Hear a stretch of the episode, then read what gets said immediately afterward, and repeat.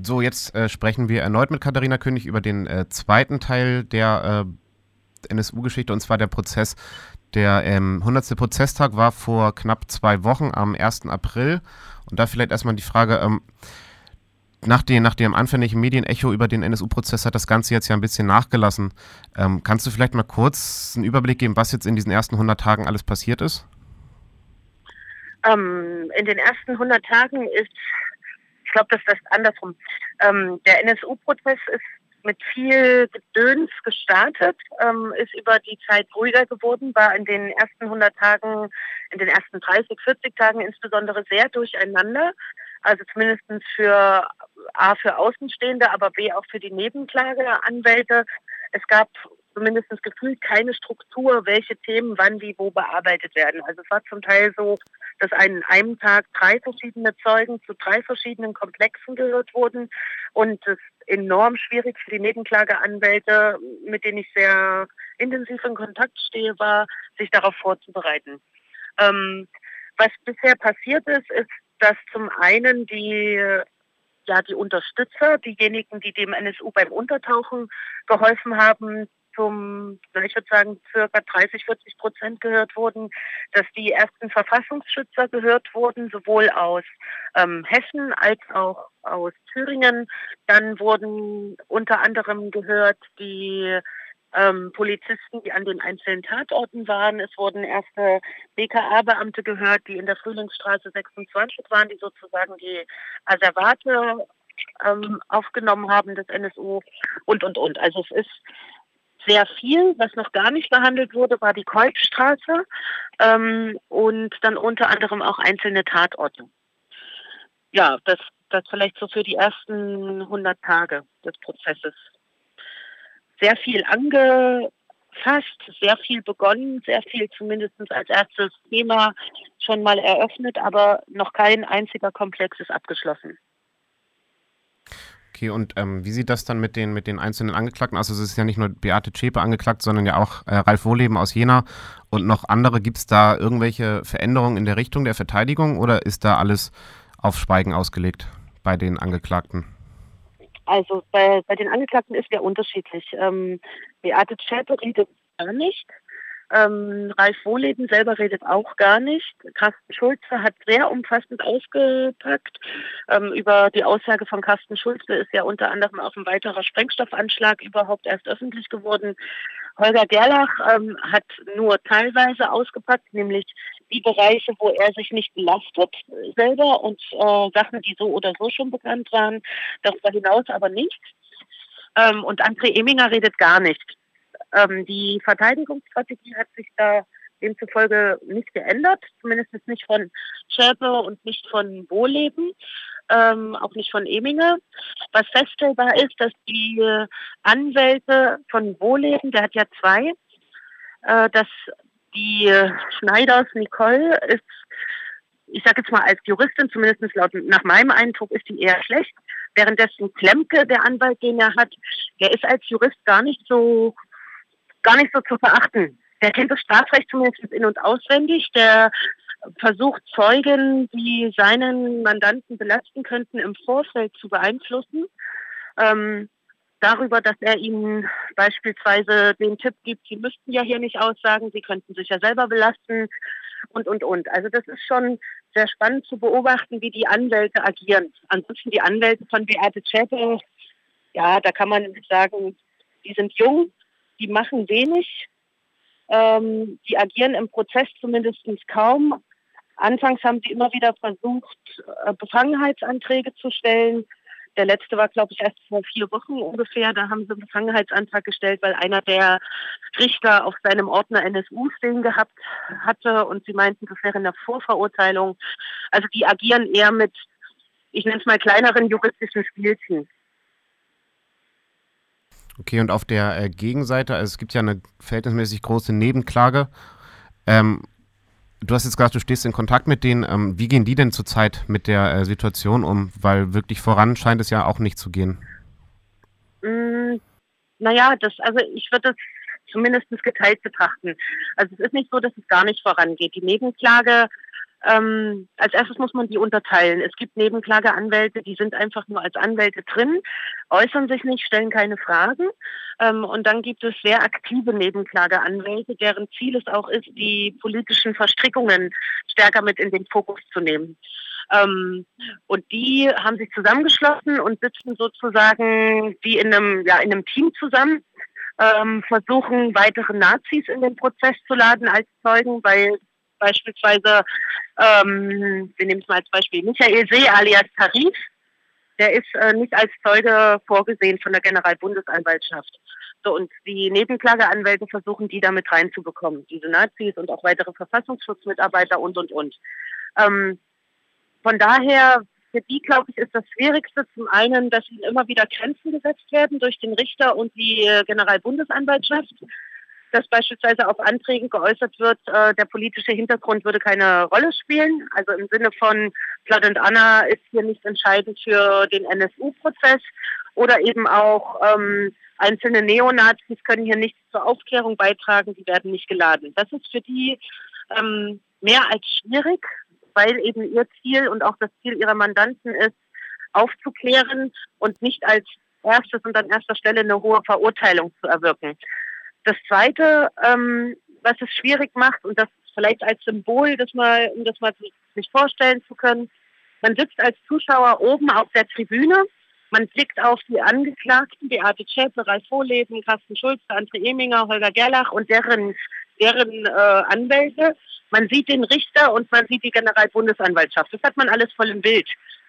Wen man überhaupt nicht sieht, sind die Opferangehörigen und sind die Nebenklageanwälte die sitzen unter den Zuschauern und das steht fast schon wieder symbolhaft für den Umgang mit ähm, ja, rassistischen Ereignissen innerhalb der deutschen Gesellschaft.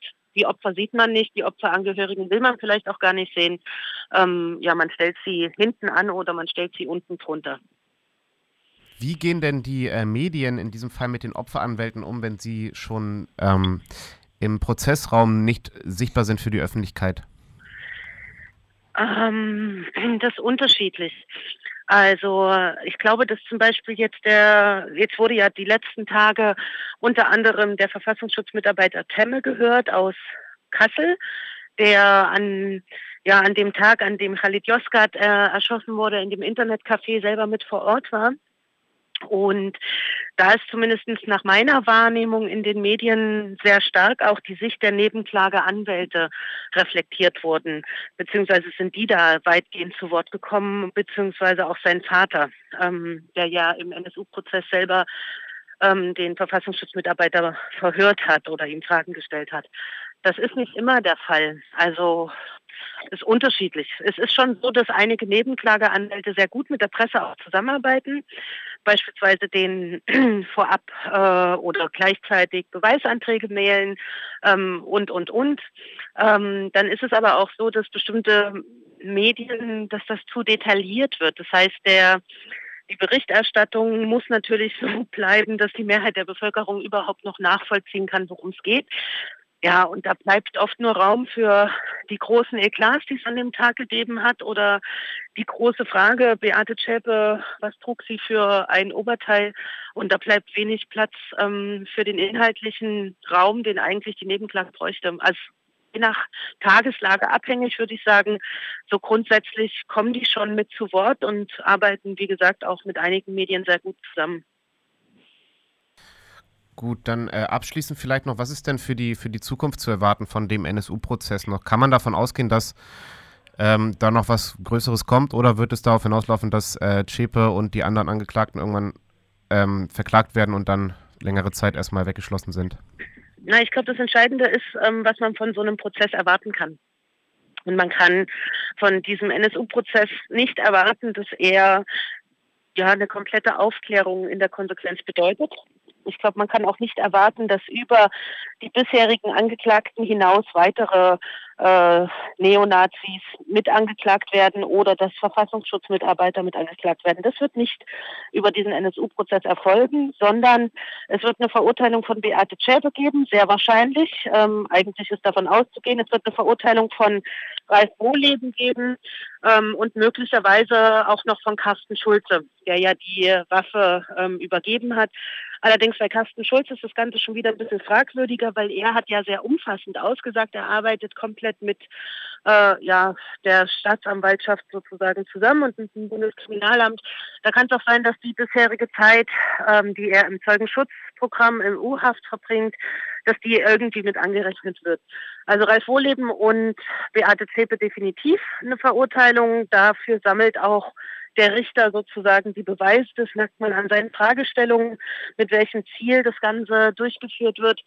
Ähm, bei den anderen drei Angeklagten bin ich mir schon unsicher, ob das da überhaupt noch für eine Verurteilung reicht. Und wie gesagt, weitere Neonazis, angefangen von André Kapke beispielsweise, der ja auch da eine sehr starke Rolle gespielt hat, ähm, über die V-Leute, die es gegeben hat, über die Verfassungsschutzmitarbeiter. Das wird leider über den Prozess nicht erfolgen. Okay, das ist dann natürlich nicht schön, aber eigentlich ja absehbar gewesen. Ähm, dann vielleicht noch abschließend eine Frage und zwar äh, ist ja vor einer Woche der V-Mann Corelli tot aufgefunden worden und es war ja auch nicht der erste. Das soll jetzt natürlich nicht in eine Verschwörungstheorie abgleiten, aber mhm. vielleicht kann man da doch noch mal ein bisschen was zu sagen, was da jetzt genau passiert ist. Ja, das ist die große Frage, was genau passiert ist. Ähm, also Thomas Richter alias Corelli war war einer der bundesweit aktivsten Neonazis und das schon seit Mitte der 90er Jahre, ähm, der insbesondere in Sachsen-Anhalt und Sachsen aktiv war, aber dann zumindest in Neonazi-Zusammenschlüssen äh, Zusammenschlüssen agiert hat, die eine bundesweite Rolle gespielt haben. Und da war er auch immer mit in der, ich nenne es mal, in der Top-Garde drinne. Also bei, ja, mit solchen Leuten wie Christian Borch, Michael Petri ähm, und so weiter unterwegs. Ähm, und dann auch eben mit den Thüringer, Thüringer Nazis. Der ist im September 2012 aufgeflogen als V-Mann des Bundesamtes für Verfassungsschutz und das, ich glaube, über ja, über 15 Jahre ungefähr muss der für die gearbeitet haben. Ähm, und zwar als eine Top-Quelle. Ähm, das heißt B-Quelle, das heißt so ungefähr der Status wie Tino Brandt, nur das Ganze eben beim Bundesamt. Und das ist in Summe, waren das wohl irgendwie 350.000 D-Mark, 170.000 Euro, irgend sowas in der Richtung. Der ist im Anschluss in Zeugenschutzprogramm gebracht worden. Ähm, und es wurde zuerst von wem auch immer gestreut, er wäre in England. Und dann tauchte, was heißt tauchte, dann wurde der Parlamentarischen Kontrollkommission, dem Gremium, wie auch immer das auf Bundesebene heißt, in der letzten Woche mitgeteilt, dass er also Thomas Richter wurde dann Ende März ähm, in, ich glaube in Nordrhein-Westfalen war es irgendwo, wurde er dann plötzlich tot aufgefunden, gestorben ähm, an einem Zuckerschock. Das heißt Diabetes, die nicht erkannt wurde bis dahin. Und da tauchen dann natürlich mehrere Fragen sofort auf. Das ist zum einen, wie kann es denn sein, dass jemand, der in einem Zeugenschutzprogramm äh, des Bundesamtes für Verfassungsschutz ist, ähm, an den Ort zurückkehrt, an dem er früher aktiv war? Also sollte man das nicht eigentlich vermeiden ähm, für ehemalige V-Leute? Zum Zweiten, ähm, ich weiß ja nicht, ob ich mir da zu viel äh, zusammendenke, aber ich habe mir immer vorgestellt, dass wenn jemand eine Tarnidentität bekommt und ein neues Leben sozusagen finanziert, dass da im Vorfeld alles gemacht wird, was es nur geht, inklusive eben eines ja, medizinischen Checks oder wie auch immer. Das scheint es demzufolge nicht zu geben. Dann ist die Frage, ähm, Angeblich wurde ja Fremdeinwirkung ausgeschlossen. Zumindest ist das die Information gewesen an äh, die, das parlamentarische Kontrollgremium. Alles weitere ist offen. Niemand, ähm, ja, niemand, niemand bekommt sozusagen Informationen über das, was bisher schon bekannt ist, hinaus. Das Bundesamt schweigt. Ähm, die Polizei weiß nicht, ist halt auch nicht ihr Zeugenschutzprogramm gewesen ähm, und sie waren darin nicht mit, mit involviert. Inwieweit die Familie dazu befragt wurde ähm, und so weiter, ist alles offen. Große Frage ist natürlich, der ist zweimal schon vom Bundeskriminalamt vernommen worden wegen NSU.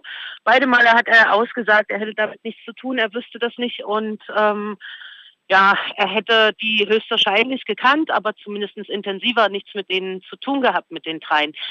Das ist alles sehr unglaubwürdig, wenn man sich anschaut, welche Rolle er gespielt hat, dass er den Weißen Wolf gehostet hat, dass er sozusagen in diese bundesweiten großen Neonazi-Zusammenschlüsse sehr eng und sehr tief eingebunden war. Ich will da jetzt auch keine Verschwörungstheorie draus machen. Ich sage, es ist merkwürdig, dass ein weiterer ähm, Zuarbeiter äh, des, der Verfassungsschutzbehörden plötzlich stirbt. Und es ist mehr als merkwürdig, dass ähm, in der Woche, in der es bekannt wurde, die Nebenklageanwälte den Beweisantrag zu ihm fertig gemacht hatten, um ihn als Zeugen im NSU-Prozess zu laden. Es kann aber auch sein, dass das alles einfach nur eine Häufung von Merkwürdigkeiten ist, ja, und in der Konsequenz nichts dahinter steckt und er ist halt einfach nur tot. Aber wer sagt uns eigentlich, dass der tot ist? Das Bundesamt für Verfassungsschutz sagt, das ist ja schon wieder, ja, weiß nicht. Man kann alles Mögliche, glaube ich, aus dem Tod von Corelli spinnen. Man kann, äh, ja, man kann es glauben, man kann es nicht glauben, man kann da viel reininterpretieren. Das Problem ist, wir bekommen das nicht raus. Wir werden diese Informationen in 40 Jahren zur Verfügung gestellt bekommen, wenn die Geheimhaltungspflicht abgelaufen ist.